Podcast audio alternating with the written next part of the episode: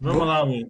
Mais uma pergunta aqui. É, existe um, é, um, um usuário aqui perguntando, existe uma possibilidade de conseguir apurar o valor de renda de uma carteira para os nossos investimentos ou é impossível para quem pretende se aposentar com investimentos? Acho que ele está falando basicamente em sobreviver, né, de viver dos, do retorno desses investimentos. Né? É uma pergunta que ela é, ela é recorrente, mas ela meio sem nexo, né?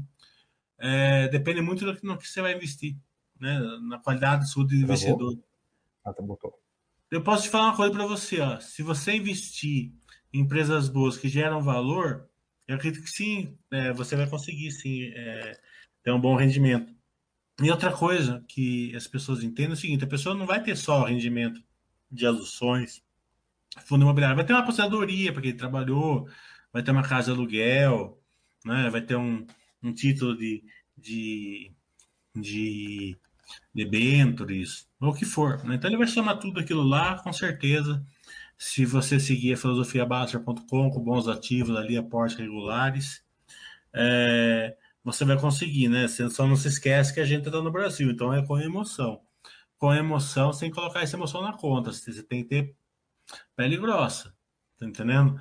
Porque se você não tiver pele grossa, você vai girar a carteira sempre no, nos momentos de estresse, né?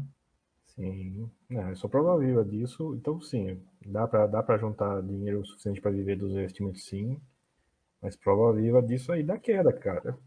Minha carteira é fazer menos 50 vezes, menos 50%, né? sumir metade.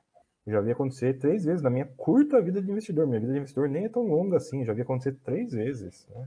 O pessoal dos Estados Unidos fala assim que você deve rezar para ter uma crise dessa na sua vida. Né? Aqui nós estamos né, no setor, não estamos no abençoado, né? no país abençoado, porque o que você reza para acontecer lá fora uma vez na vida já aconteceu três vezes aqui em uma década e meia.